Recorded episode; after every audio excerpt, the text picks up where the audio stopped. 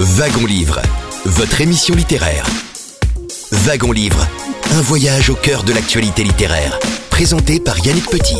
Wagon Livre, c'est tous les samedis de 11h à midi sur Radion.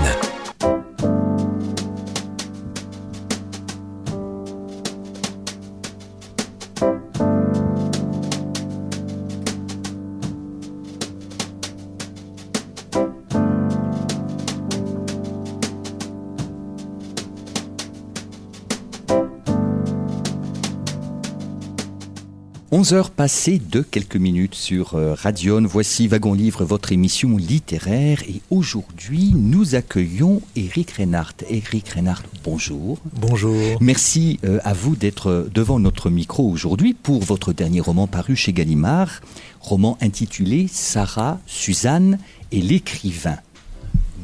Trois un titre qui réunit trois personnes, un trio. Un petit mot, peut-être de présentation du roman, Sarah. Alors j'ai envie de dire que Sarah, c'est personnage de chair et d'os. Suzanne, c'est le personnage de papier. Et l'écrivain, qui pourrait vous ressembler, mais qui n'est pas vous. C'est tout un jeu de création, d'illusion aussi, mais avec des éléments euh, charnels et matériels qui donnent tout leur sens et leur unité au roman que vous avez écrit et qui nous amène à réfléchir, et vous-même, sur la création littéraire. Tout à fait. Euh, j'ai mis au point un dispositif narratif euh, dans ce livre, qui est le suivant. Un écrivain euh, raconte à une femme dont il s'inspire de la vie pour écrire son livre, il lui raconte ce livre avant de l'écrire. Donc c'est un dialogue, ce livre est un dialogue entre un écrivain et une femme qui lui a raconté sa vie. Euh, et donc le roman que l'écrivain s'apprête euh, à écrire a pour héroïne Suzanne, qui est donc dérivée euh, de Sarah. Et ce qui m'intéressait, moi, quand j'ai eu l'idée de, ce dispositif narratif, de cette forme, c'était vraiment de faire cheminer, donc pour le lecteur, dans un même espace romanesque, deux femmes qui vivent rigoureusement la même chose, dans deux endroits euh, différents. Donc deux femmes pas tout à fait semblables, ni tout à fait euh, euh, différentes, qui vivent simultanément la, même, la même situation. alors moi j'aime, quand j'écris des livres, être une sorte d'illusionniste, de magicien, et ça m'excitait beaucoup l'idée de mettre au point une petite lanterne magique, voilà, qui fait que le lecteur, en fait, verrait enfin, se verrait raconter euh, une histoire dont l'héroïne serait constituée de deux femmes en transparence l'une de l'autre. Une sorte d'emboîtement, un peu une construction en poupée gigogne? Non, pas en poupée gigogne justement. Ça c'est très banal, euh, ça a été fait beaucoup. C'est vraiment deux femmes en transparence l'une de l'autre. Deux héroïnes qui vivent rigoureusement la même chose au même moment dans deux endroits différents. C'est tout à fait différent. Euh, J'ai pas euh, euh, en effet, on me, dit parfois, roman dans le roman. Non, en fait, ce sont deux romans qui se déroulent l'un à côté de l'autre en permanence. Euh, euh, il y a l'histoire de Sarah, et puis il y a celle de Suzanne, qui est dérivée de celle de, Sarah. Quand l'écrivain fait intervenir des, des, variations dans le récit de Sarah, Suzanne vit quelque chose de différent. Alors Suzanne raconte ce qu'elle a vécu et l'écrivain raconte à Sarah ce qui va faire vivre à, Suzanne. Donc parfois leur, euh, trajectoire s'écarte, le lecteur voit leur trajectoire s'écarter. Sarah et Suzanne vivent deux choses sensiblement différentes, c'est-à-dire avec des nuances, des petites variations, et puis après les trajectoires de nouveau euh, euh, fusionnent et on a vraiment une, héroïne euh, euh, bifron, euh, la Janus bifron, a, deux visages, deux identités. Et moi, ce qui m'intéressait, c'était. alors, moi, je, suis un.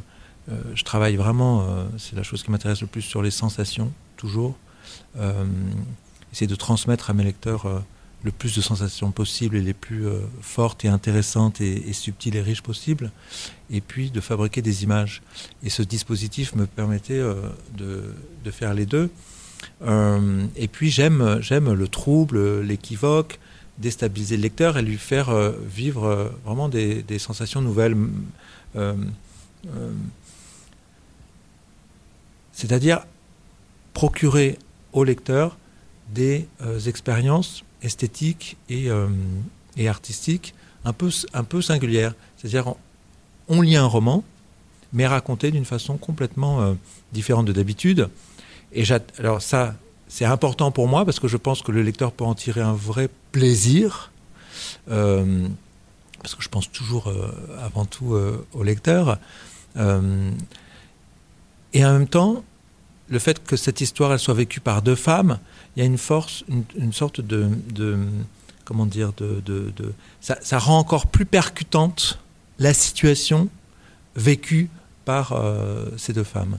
Le fait qu'elle soit vécue par deux femmes, il y a une espèce d'effet démultiplicateur. Ce que euh, j'avais envie aussi, c'était euh, d'embrasser une sorte de figure féminine universelle. Donc le fait qu'elle soit deux, ça présuppose qu'elle soit 3, 4, 5, 6, 10 et à l'infini. Donc c'est juste pour montrer que ce que vit cette femme, qui est donnée pour étant euh, singulière, c'est une femme singulière, et moi je travaille toujours très profondément la singularité de mes personnages, mais c'est pas parce qu'elle est singulière que cette histoire, à peu de choses près, ne peut pas être vécue par, euh, par une, voire d'autres femmes. Alors c'est seulement à la fin du, du roman qu'on apprend que Sarah est une fidèle lectrice de l'écrivain, qu'elle a qu'elle apprécie beaucoup ses romans, et elle l'a contacté par les réseaux sociaux et lui a proposé son, histoire à supposer que son histoire puisse intéresser ce romancier. Et je me disais, est-ce que Eric Reinhardt a composé certains de ses romans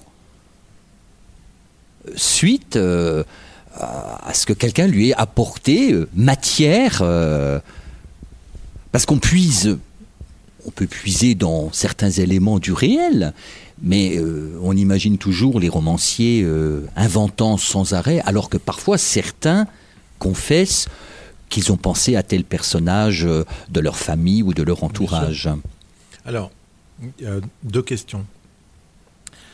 Je vais répondre à la première.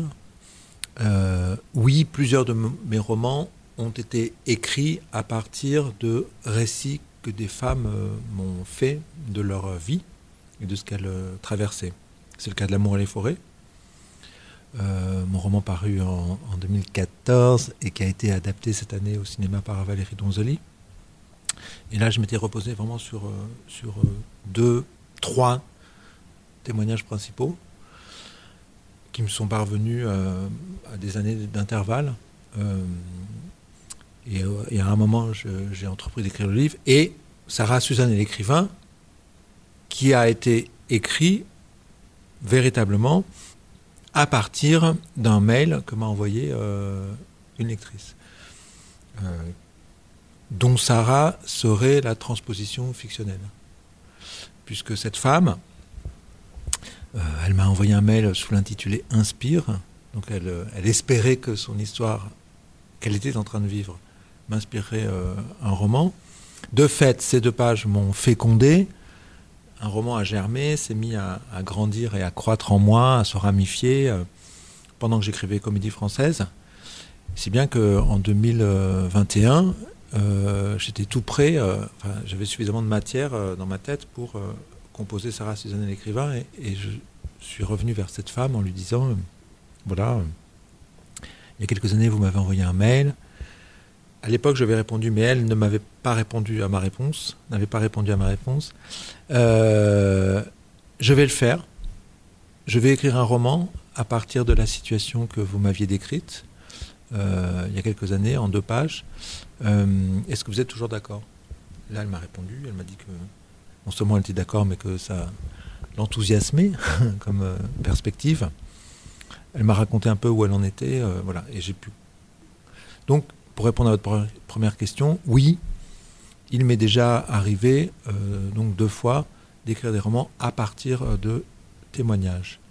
La deuxième question, ce n'est pas parce qu'on part de témoignages qu'il n'y a pas énormément, énormément, énormément d'invention et d'imagination. euh, il y en a autant que quand on part de choses qu'on a complètement imaginées. Sarah est un pur personnage de fiction, puisque cette lectrice m'avait demandé qu'on ne la reconnaisse pas. Mhm. Donc Sarah qui est donnée dans le roman pour être le modèle, donc elle est donnée pour être réelle, c'est déjà un personnage de fiction. De sorte que Suzanne est un personnage de fiction euh, au carré. Euh, donc j'ai, par ailleurs, cette femme, je ne la connaissais pas quand j'ai commencé l'écriture du livre. J'avais que deux, un mail de deux pages. Euh, avec ce que pouvait me laisser entrevoir comme personnalité, la situation dans laquelle elle s'était mise et qui était décrite dans ce mail de deux pages. Euh, je la connaissais pas euh, et, le mail ne faisait que deux pages. Donc, entre-temps, c'est devenu une amie, cette femme. Je, je, la connais mieux aujourd'hui. Mais quand j'ai commencé mon roman, je la connaissais pas. Donc vraiment, Sarah et Suzanne sont deux personnages de fiction qui sont créés à partir de ce que je suis, à partir de ma vie intérieure, à partir de mes obsessions, de, euh, mes pensées, euh, de ma culture, de mon rapport au réel, euh, etc., etc. Et puis j'ai inventé cette forme. Donc ça a été un déclencheur. On a toujours besoin d'un déclencheur pour écrire un livre. Et il est vrai que je suis extrêmement reconnaissant à cette femme de m'avoir écrit ce mail parce que ce déclencheur était très puissant. Euh, et je pourrais éventuellement dire plus tard ce qui dans son mail m'a a déclenché ce, ce, désir. Mais, mais je n'ai pas fait œuvre de témoignage avec ce livre. Je ne suis pas journaliste. Je ne me suis pas contenté de euh, raconter euh, ce que cette femme avait vécu. J'ai écrit un roman d'imagination, de sensations, euh, avec toute mon esthétique. C'est-à-dire qu'il est vraiment hyper cohérent avec. avec c'est mon, mon neuvième livre. Il y a vraiment une vraie cohérence. C'est un, roman de, un pur roman de Reinhardt, ce livre. Euh, mais en effet à partir d'une situation réelle. Et alors le romancier, il est aussi personnage de fiction dans le roman alors, Ou est-ce qu'il ressemble non. à Eric Reinhardt? Il, est pas un personnage, il a les mêmes préoccupations qu'Eric Reinhardt par rapport à l'approche d'un sujet pas, Il n'est pas un personnage de fiction dans la mesure où, où il n'est quasiment pas un personnage. Je me suis efforcé de ne pas en faire un personnage. Euh, il est vraiment en retrait. Euh, c'est vraiment un passeur. Il est là pour euh, donner la parole à Sarah et raconter à Sarah ce qu'il a imaginé à partir de son histoire. Donc, je voyais bien le piège de trop me mettre en avant. Euh, on m'aurait de nouveau accusé de narcissisme et tout ça. Donc, je l'avais bien identifié là, le piège. Donc, vraiment, j'ai retenu les chevaux là, le plus que je pouvais. Et donc, il est vraiment écoute écoute bienveillante, et vraiment, il est, euh, il, euh, euh, vraiment, il, est dans, son dialogue avec Sarah et complètement dans, la projection littéraire. Donc, il n'existe quasiment pas. Il y a des petits échanges par moment où il dit à Sarah, non, non, mais ça, je vais quand même le raconter, euh, ou non, il faut pas dire ça, etc. Mais très peu. En revanche, l'aventure que, que, que, constitue toujours l'écriture euh, d'un livre m'a amené, bizarrement, et j'en étais très heureux, à un pur moment euh, d'autofiction, euh, où je raconte, en effet, l'écrivain raconte dans le livre un épisode lointain, euh, enfin présenté comme un épisode lointain de sa jeunesse, vécu à Venise, fondateur, euh, de son imaginaire et, de son univers d'écrivain. Et en effet, c'est quelque chose que j'ai moi-même vécu. Et donc là, je me suis autorisé un, un moment euh, d'autofiction. Je raconte quelque chose que j'ai vécu il y a longtemps et que j'avais envie d'écrire depuis longtemps, sans trop savoir comment ni où.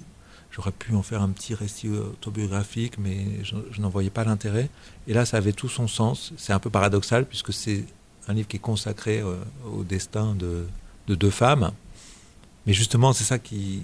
Voilà, c'est les, les, bonheurs, les hasards de, de, l'écriture d'un roman, qui même si c'est un roman très construit, très concerté et très pensé, et avec une forme très assez élaborée, c'est aussi un roman qui, qui laissait une grande place et une grande part à, euh, à l'aventure, au hasard. C'est-à-dire que je savais en même temps où j'allais, sans trop savoir où j'allais, les deux. Et c'est ça qui est, qui est bien. C'est-à-dire que je, je c'est pas un roman complètement hasardeux, puisqu'il y avait, une, il y avait une, vraiment une, trajectoire, euh, mais il y avait beaucoup d'inconnus.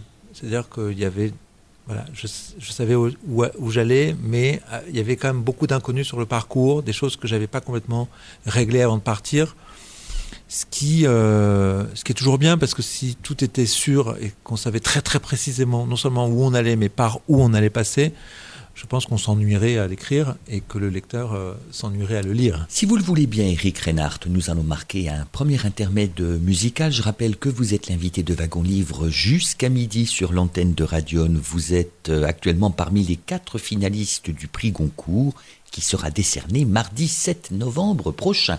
On se retrouve d'ici quelques minutes avec notre invité. Et s'il me restait qu'un mot, je dirais qu'il n'y a pas plus beau qu'un dernier au revoir. Et même si on le pensait vraiment, j'attendrai ton retour pour longtemps. Et s'il me restait qu'un mot, je dirais que c'est pas la faute de celui qui part mais de celui qui bêtement l'attend, sans comprendre qu'il va devoir vivre sans. Je serai partout où tu veux, si tu veux bien et si t'as trouvé mieux, je veux le voir avec toi. Je serai partout où tu veux, si tu veux bien de moi, et si t'as trouvé mieux veux le voir avec toi. Et s'il me restait qu'un mot, je dirais merci à l'autre pour ce que j'ai pu croire. Et partout l'emmènera le vent. Je serai un peu là en même temps. Et s'il me restait qu'un mot, je dirais que c'est pas la faute de celui qui part, mais de celui qui bêtement l'attend, sans comprendre qu'il va devoir vivre sans partout où tu veux. Si tu veux bien de moi, et si t'as trouvé mieux, Partout où tu veux.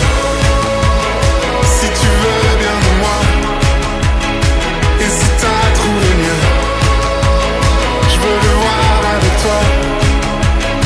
Et moi je serai là si la vie t'emporte, si ton cœur a si jamais tu cherches un endroit, je le garderai là pour toi.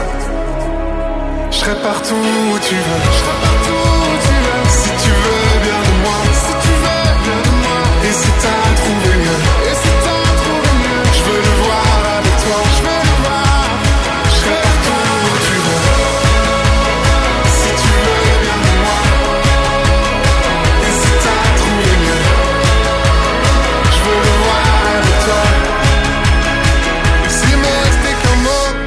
qu'il n'y a pas plus beau qu'un dernier au revoir. Wagon Livre, votre émission littéraire. Retrouvons notre invité Eric Reinhardt. Eric Reinhardt, finaliste du Goncourt qui sera décerné le 7 novembre prochain. Son dernier roman a pour titre Sarah, Suzanne et l'écrivain, paru aux éditions Gallimard. Alors, Eric Reinhardt, ce qui est très agréable dans votre dernier roman, c'est la complicité qui se noue entre Sarah et, l'écrivain, puisque euh, l'écrivain lui confie les modifications qu'il apporte à la vie, à sa vie, en changeant les lieux, les prénoms des enfants, puisque euh, Sarah ne souhaite pas être reconnue. Alors dans l'œuvre qui est en train de s'écrire, Sarah devient Suzanne, et l'écrivain choisit de placer l'action de son prochain roman en Bourgogne, précisément euh, à Dijon. Alors, Eric Reinhardt, pourquoi Dijon? J'aime beaucoup cette ville. Je ne savais pas où situer ce roman. Mais vous la connaissez Dijon? Oui. Oui, oui j'étais venu plusieurs fois euh, à Dijon. Et toutes les fois que je suis venu à Dijon, je m'y suis trouvé extrêmement bien. très bien accueilli. J'y ai, toujours passé des moments formidables. Oui, mais vous y êtes venu, pardonnez-moi Eric Reda, vous y êtes venu à titre privé ou comme écrivain invité à un salon, à un événement culturel Une fois invité à un, salon, euh, un formidable salon, euh, dont le nom m'échappe, mais ça va me revenir tout à l'heure, euh, où j'avais été invité en tant qu'écrivain et éditeur d'art. Et, et, à titre privé. Voilà. par ailleurs, j'adore la Bourgogne. J'adore le vin de Bourgogne. Euh, et donc, quand il a fallu fixer et décider de la ville, euh, c'était pendant un été. J'allais me mettre au travail en septembre-octobre. Et donc, j'étais en voiture. Euh, on, descendait de Paris vers le sud et tout ça. Et j'avais fait plusieurs hypothèses. On s'est arrêté dans différentes villes. Donc, c'était à la fois des vacances itinérantes de plaisir. Et en même temps, il y avait toujours l'arrière-pensée de où est-ce que euh, ça pourrait se situer. Puis à un moment, je me suis dit, mais peut-être que ça pourrait se passer à Nancy, là où je suis né, et c'est une ville que je trouve très belle.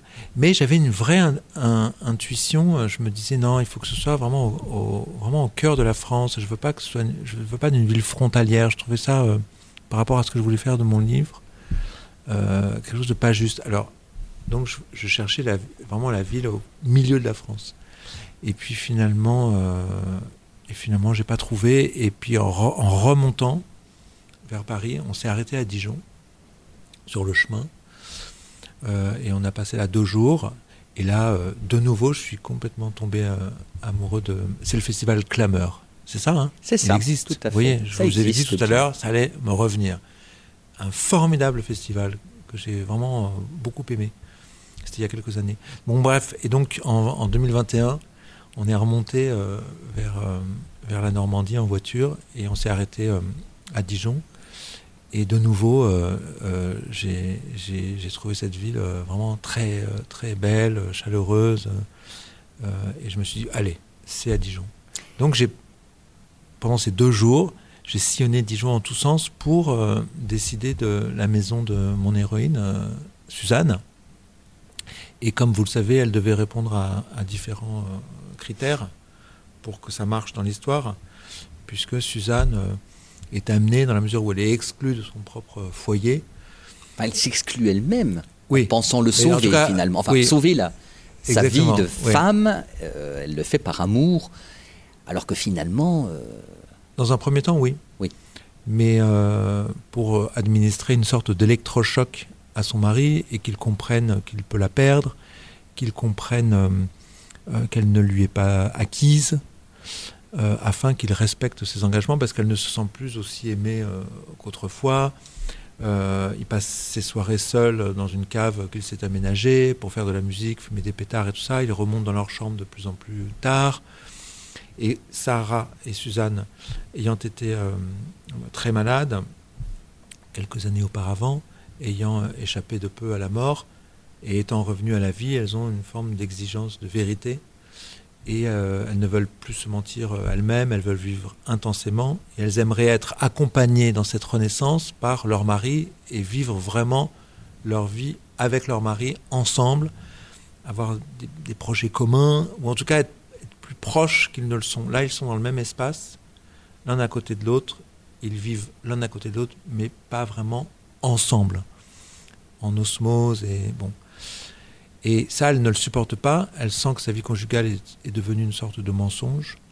Et le mensonge même lui est devenu insupportable, puisqu'elle est dans, dans, cette exigence de vérité. Donc, pour amener son mari à euh, répondre à, à, ces nouvelles exigences, à elle, elle lui administre une sorte d'électrochoc en louant une maison pour deux mois pour qu'il réfléchisse. Ah, et qu'il s'améliore. Et donc, ce que je veux dire, c'est pour je, je, je la suite dans les idées. et donc, étant exclue de son foyer, parce qu'elle ne peut plus revenir, hein, au bout des deux mois, son mari lui interdit. Euh, eh bien, elle se met devant sa maison pour regarder, vivre sa famille par les fenêtres euh, illuminées. Ça, c'est l'image qui m'avait frappé dans le mail de deux pages de ma lectrice. Euh, et donc, il fallait que je trouve à Dijon un immeuble qui permettait, puisque ma lectrice habitait dans une maison, donc c'était assez simple, une maison assez isolée, donc elle venait se mettre dans l'ombre des grands arbres et elle, regardait juste sa famille par les fenêtres. Euh, là, à Dijon, il fallait que je trouve un endroit qui permettait d'avoir suffisamment de recul pour pouvoir voir à l'intérieur d'un appartement tout en étant assez abrité. Et donc, c'est de cette façon-là que j'ai trouvé la place du président Wilson et un immeuble, place du président Wilson, où se situe euh, l'histoire. Alors, le regard, c'est très important dans ce roman. Exactement. Il y a le regard du romancier sur euh, la vie de Sarah et ce qu'il va en faire euh, comme œuvre littéraire à venir. Il y a le regard de Suzanne qui, clandestinement, vient voir un peu ce théâtre d'ombre pour surveiller comment ça se passe en son absence. Elle va d'ailleurs terriblement souffrir, puisque la famille l'oublie quand même assez rapidement, même les enfants, à part le garçon, qui a euh, quelle belle âme que votre fils, lui dit euh, le romancier. Et puis il y a une œuvre d'art découverte dans la vitrine d'un antiquaire, qui elle aussi crée une forme d'addiction, tout comme le mari est dans l'addiction euh, peut-être à fumer des pétards, alors de manière souterraine, lui dans les caves, et puis l'addiction à, la pornographie, ce que découvre Sarah par accident quoi, sur l'ordinateur. La thématique du regard est une thématique euh, sous-jacente tout au long du livre. C'est comme je savais en commençant le livre, puisque ce qui a déclenché le désir d'écrire ce livre, c'était cette scène où Sarah regarde vivre sa famille par les fenêtres de sa maison. Cette image, je voulais absolument la faire exister. Et c'est ça qui m'a déterminé à écrire un roman à partir de ce mail de deux pages. Et après, j'ai tout brodé euh, autour. Euh, cette image, je voulais vraiment la faire exister. Et donc elle parle vraiment du, regard, de la pulsion scopique, du besoin impérieux de voir et de regarder. Et je me suis rendu compte que, enfin je me suis rendu compte, je le savais euh, depuis longtemps, hein. euh, vraiment mon rapport au réel est vraiment structuré par le, regard. Je suis habité par euh, voilà, ce, désir irrépressible et obsessionnel de voir, de regarder. Je suis quelqu'un qui regarde beaucoup. Il y a des gens qui peuvent se passer de regarder. Il y a des gens voir, ça s'apprend? Je ne sais pas. En tout cas, c'est une question de nature aussi des gens qui regardent jamais autour d'eux. Et c'est parce que vous avez un lien avec l'art qui est très je sais Pas, mais en tout cas, j'avais envie d'examiner cette question sous différents angles et surtout de la faire exister euh, et circuler dans le livre euh, continuellement. Et, on peut dire que oui, euh, il, est, en permanence question de, de, regard. Suzanne qui achète ce tableau, dont elle, elle devient complètement, enfin, elle est obsédée par cette œuvre. Euh, et, elle passe quand même les deux tiers du roman à regarder ce tableau, à le regarder profondément de toutes ses forces pour essayer de découvrir ce que ce tableau a à lui dire, parce qu'elle a l'intime conviction que ce tableau recèle une, forme de secret sur, euh, sur sa vie et qu'il pourrait euh, lui donner la solution qui lui permettrait de sortir de, de l'impasse où elle s'est enfermée elle-même. Et donc elle, elle, regarde ce tableau jusqu'à, et on ne va pas spoiler le... Je vous arrête on va pas spoiler la chose parce que c'est vraiment très important dans le livre, jusqu'à euh, une forme de, dévoration euh, alors rétinienne qui passe de l'autre côté euh, et, donc elle expérimente une autre façon de, regarder. C'est peut-être aussi un peu ce tableau qui contient l'histoire romanesque, elle veut mettre sur le papier ce que lui suggérerait, voire lui raconterait le tableau. Et c'est la difficulté à trouver ce que raconte ce tableau qui peut-être génère le dépit, la, sensation de semi-échec et qui l'a conduit un peu sur le chemin d'une forme de démence parce que l'œuvre lui résiste. Oui, c'est la conjugaison de, de cela, en effet. Parce que l'art lui, lui, lui, apparaît à un moment comme une possible euh, échappatoire. Euh, mais elle se rend compte que c'est difficile l'art et que euh, et que et qu'elle n'y arrive pas. Oui, puis qu'elle a essuyé déjà plusieurs échecs d'éditeurs, puis son mari l'appelle ma petite Marguerite Duras un peu par mépris. Exactement. Parce qu'ils sont finalement bon, la relation de couple se dégrade de plus en plus. Donc elle est dans une très grande solitude, dans un très grand isolement dans un très grand euh, dépit. Mais elle l'a cherché à un moment. Oui, alors, dans un très grand dépit. Et l'art, à un moment, ne lui est d'aucun secours parce que, euh, en effet, elle, elle, bute sur les difficultés euh, de la composition de son roman, dans la mesure où en effet elle veut écrire un roman à partir de ce tableau et qu'elle n'y arrive pas parce qu'elle ne comprend pas ce que ce tableau a à lui raconter. Elle s'est ruinée pour acheter un tableau dont elle pense qu'il va lui permettre d'écrire un livre, dont elle ne sait pas ce qu'il est, et elle organise toute sa vie autour euh, de la contemplation de, de, ce tableau, et en fait ça ne, l'amène euh, nulle part. Euh, alors après, est-ce qu'elle l'a, euh, vous dites qu'elle l'a cherché? Je pense que euh, on pourrait considérer aussi euh, qu'il est humain et même louable de considérer qu'il n'est plus acceptable de se satisfaire euh, d'une vie morne euh, et paresseuse, tout agréable soit-elle. Euh, c'est peut-être le mari qui qu'il faudrait blâmer d'être passé du côté de, des conventions du mariage bourgeois, vide de tout sens, mais qui existe avec toutes les apparences du mariage réussi. Et elle, ça crée un, manque et une, frustration euh, à l'intérieur d'elle-même qui lui est intolérable parce que euh, veut pas capituler, capituler devant ses exigences existentielles. Donc quand vous dites qu'elle l'a bien cherché, euh, on pourrait dire aussi que, euh, que le mari a bien mérité que sa femme euh, manifeste sa désapprobation ou, ou essaie de le faire euh, réagir.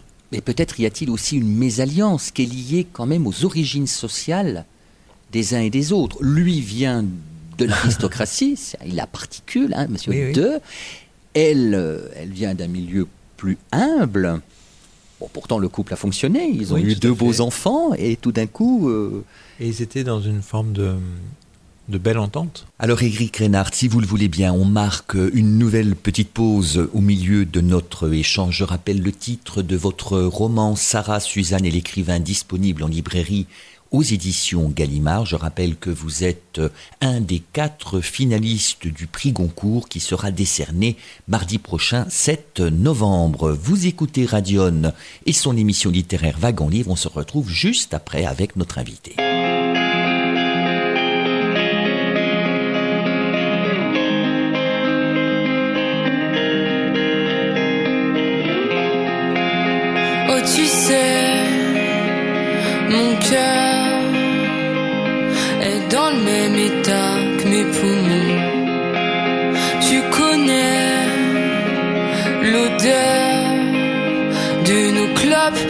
Incrustées sur nos blousons. Je fume les rumeurs,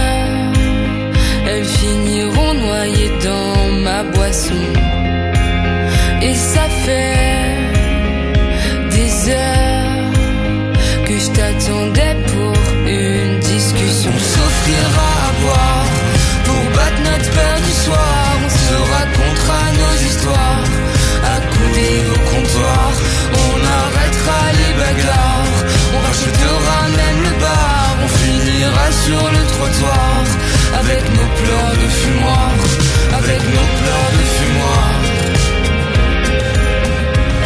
avec nos pleurs de fumoir. Ça fait quelques heures que je me perds dans la forêt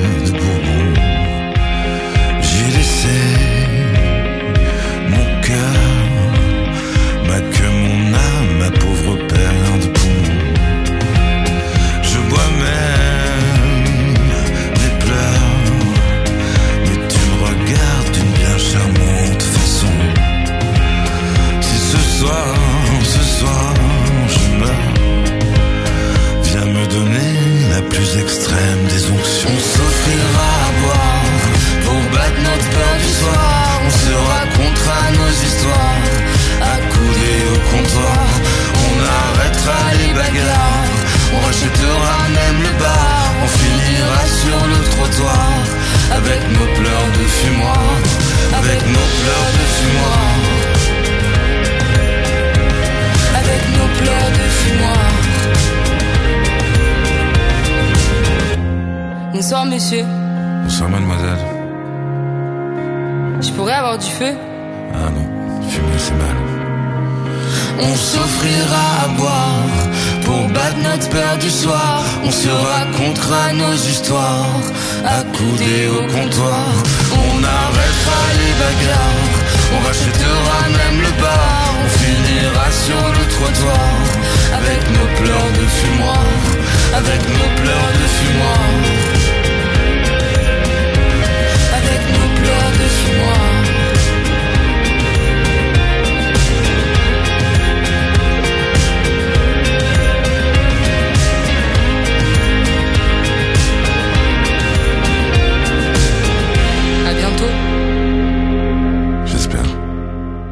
Wagon Livre, votre émission littéraire. Si vous prenez l'émission en cours de route, sachez que c'est le romancier Eric Reinhardt qui nous accompagne jusqu'à midi sur euh, Radion. Eric Reinhardt qui est l'un des quatre finalistes du prix Goncourt qui sera décerné mardi prochain, 7 novembre.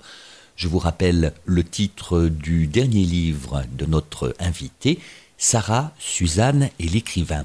Alors Eric Reinhardt, en fin de compte, quelle était l'ambition littéraire, l'ambition narrative aussi, de euh, raconter l'histoire de, Sarah? En fait, ce qui m'a intéressé dans ce livre, c'est vraiment de partir d'un- d'une situation euh, où il n'y a pas de problème. Dans L'amour et les forêts, le couple, était clairement euh, dysfonctionnant. Le mari était indiscutablement euh, nocif et nuisible. Et on le voyait à l'œuvre. C'était vraiment une, force de destruction à l'œuvre.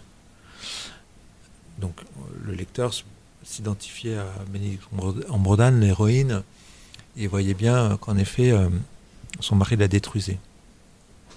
L'asphyxier, euh, vraiment la, priver de, de toute ressource intérieure, en sapant euh, sa confiance, euh, en lui déniant euh, euh, tout li- libre arbitre, toute autonomie. voilà. Là, c'est pas du tout le cas. Ils s'entendent très bien. Il y a une très bonne ambiance à la maison. Ils font l'amour régulièrement. Le mari n'est absolument pas ni contrariant, ni blessant. Il est vraiment très conciliant. Simplement, euh, il fait un peu semblant. Euh, il est là sans être là. Euh, il n'est pas vraiment là. Et donc, c'est-à-dire que pendant ces 21 ans de mariage, lui s'est peu à peu désinvesti. Je pense que c'est très très très fréquent. Mais moi, par exemple, c'est quelque chose que je ne supporterais pas. Alors j'ai la chance de vivre avec une femme qui... Je vis avec... je suis très amoureux de la même femme depuis 33 ans. Et, euh, et on est vraiment en phase. euh, on est toujours aussi amoureux et on a toujours la même exigence et, on fait toujours aussi attention et, on accorde chacun le même prix à notre amour, qui est vraiment une chose très très importante pour nous deux. Je pense que si euh, je m'étais rendu compte petit à petit qu'elle elle s'était un peu éloignée, désengagée, désinvestie et que ça n'avait plus le même sens pour elle, je ne sais pas comment j'aurais réagi, même si on s'entendait bien. Et voilà, et donc c'est ça que raconte mon roman, c'est comment fait une personne euh, qui attend à un moment, qui continue à attendre de la vie et de la relation amoureuse euh, bien plus que le conjoint. J'aimerais qu'on aborde un, un thème justement qui est lié au silence de la famille de Suzanne lorsque celle-ci donc choisit de vivre à la périphérie de Dijon, euh, à que dans un univers plutôt industriel, euh, on est loin de la beauté de l'immeuble Je croyais qu'on bourgeois. disait Longwy. Vous êtes, du- vous êtes de la région et vous dites Alors moi, je suis du département de Lyon, je ne suis pas de Côte d'Or, donc peut-être, on dit peut-être. Alors on dit Longwy, pardon. Donc Je Longwy, pensais, ma- je pensais euh, bavarder avec un Dijonais. Je, je ne suis pas Dijonais, Eric Rénard. Je suis un homme du sud du département de Lyon. Nul n'est parfait. Tout à fait. Et je merci de votre indulgence. J'aimerais que vous reveniez sur un aspect que je trouve euh, très important et été très sensible. Vous parlez de la violence du silence. Et il y a ce néologisme aussi, violence de l'absentement. Donc, euh, C'est le choix de Suzanne de, de s'éloigner du mari, l'absentement, pensant que ça va tout résoudre. euh, et Il n'y a pas forcément toujours, on n'a pas toujours les bonnes solutions. Ce qui, euh, dans ce mail de deux pages que j'évoquais tout à l'heure, euh, a déclenché mon désir d'en faire un livre, c'était cette image que j'ai évoquée un peu plus tôt, et cette histoire de la violence du silence. Euh, dans L'amour et les forêts, mon héroïne, elle se heurte à une vraie euh, violence psychologique. Là, le mari, lorsqu'elle lui annonce qu'elle va s'absenter de la maison pour deux mois, il le prend extrêmement mal et il disparaît. Et donc, il oppose à sa femme un silence irrévocable, euh, qui est d'une très grande violence. Il y a le silence des téléphones portables aussi. On ne répond plus ni à ses SMS, ni à ses À ses appels appels. téléphoniques. En fait, elle, euh, elle se heurte à un silence continuel, et ce silence la euh, fracture euh, intérieurement. Donc Suzanne se met à se défaire intérieurement, euh, elle se met à, à se- à se- à s'émietter comme ça, parce que ce silence la, la détruit. Et il y a le silence Chacun du tableau chaque- aussi, qui ne réussit pas à livrer son histoire. Tout à fait. Et chacun en, fait euh, l'expérience. Les auditeurs et auditrices le savent. Un SMS euh, dont on espère une réponse et la réponse ne vient pas, et on se demande pourquoi la réponse ne vient pas, et on relance et la réponse ne vient toujours pas, ça peut mettre dans des affres euh, terribles. Et lorsque c'est sur des choses aussi importantes que l'avenir de son couple et de sa famille, imaginez la puissance destructrice euh, euh, du silence. Et c'est ça que je voulais vraiment mettre en scène dans, ce livre. Suzanne, souhaitant euh, découvrir, parce que le tableau est une scène qui se passe dans un monastère de femmes. Il y a deux religieuses représentées dans, dans, dans une galerie. D'ailleurs, le, c'est le fils euh, de Suzanne qui va d'ailleurs lui faire prendre conscience de certains aspects. Lui, il a une Oui. lecture de, de la peinture euh, plus fine que... Et c'est bien, c'est justement chacun apporte avec son regard euh, la- la- la richesse du regard. Et effectivement, elle va tout d'un coup se passionner pour une littérature dont les intrigues et les actions se situent dans la claustration. Ouais. Et elle lit un roman de Georges Sand, euh, Lélia. D'ailleurs, c'est amusant un moment. euh, je me demande si Éric Renard dit la même chose quand il lit une très belle page d'un- d'une romancière ou d'un romancier. Elle dit Putain, c'est drôlement bien écrit, qu'est-ce que j'aimerais écrire comme cela? Et elle est à la recherche euh, de, de l'inspiration. Et, ce- et c'est quand même ce tableau qui va troubler, bouleverser son existence, plus peut-être que l'absentement du mari? Oh non, Non? Non, je pense que c'est vraiment... euh, c'est l'absentement du mari. Euh, non, c'est l'absence du mari. Parce qu'absentement, c'est un, néo- un néologisme que Sarah euh, invente quand elle décrit le moment où, où elle lui annonce qu'elle va quitter la maison pour deux mois. Une espèce de dézoom. Elle voit son, ma- son mari s'éloigner sous ses yeux. C'est-à-dire que il est quand elle commence sa phrase, il est extrêmement présent, lumineux, il est là avec elle. Et lorsqu'elle lui annonce, ça lui est tellement insupportable d'entendre ça, le mari, que sa femme lui fasse l'affront de prendre la liberté de s'éloigner pour deux mois. En fait, il s'éloigne, elle le voit s'éloigner sous ses yeux. Elle voit son mari s'absenter. Euh, et il s'absente tellement durant ce repas qu'il ne reviendra jamais. Euh, non, non, c'est ça qui vraiment la, la détruit. Et je pense que euh, ce qu'elle fait avec son tableau, c'est vraiment la manifestation de, du profond trouble psychologique euh, dans lequel euh, cette épreuve l'entraîne. Alors, il y a quelques minutes, je disais que Suzanne allait se plonger dans la lecture de, de romans dont les actions se situent dans, dans des, dans des monastères. Et ce qui est amusant, quand elle lit l'Élia de Georges Sand, euh, vous parlez de sa lecture d'une lecture forestière, parce qu'elle dit qu'il y a une telle densité de phrases un peu longues que c'est exactement ce qu'il c'est exactement la littérature que vous n'aimez pas, cette littérature forestière qui est trop serrée, qui empêche la clarté, la limpidité du propos. Non, non, non, pas du tout. C'est pas Euh, un art poétique déguisé. Ah, pas du tout. Non, non. C'est euh, c'est ce que je pense de ce roman-là, euh, qui est, à mon sens, absolument illisible. il est énorme, euh, l'Elia de Georges Sand. Et donc le paradoxe, c'est que c'est un roman qui est somptueusement bien écrit. C'est-à-dire, chaque phrase qu'on lit, on se dit, waouh, c'est absolument phénoménal. Mais euh, il y a quelque chose où le roman patine complètement euh, au niveau de la, je sais pas, de la, dramaturgie. il est extraordinairement ennuyeux et en même temps euh, extrêmement enrichissant par, euh, par euh, la beauté, l'intelligence et le génie de beaucoup de ses phrases. Et donc, c'est génial pour se perdre. Et Suzanne a besoin à ce moment-là de, de se perdre, de s'enfoncer dans un livre comme on s'enfonce dans une forêt, à la fois pour se perdre, se protéger. et, donc, ça la réconforte de lire ce livre, alors je, je pense que ça l'angoisserait de lire du Beckett à ce moment-là de sa vie.